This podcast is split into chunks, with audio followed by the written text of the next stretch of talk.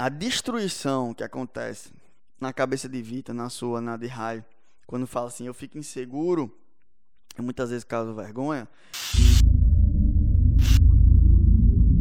É porque quando você vai comunicar algo, vocês têm uma expectativa, e é natural isso do ser humano, de receber algo.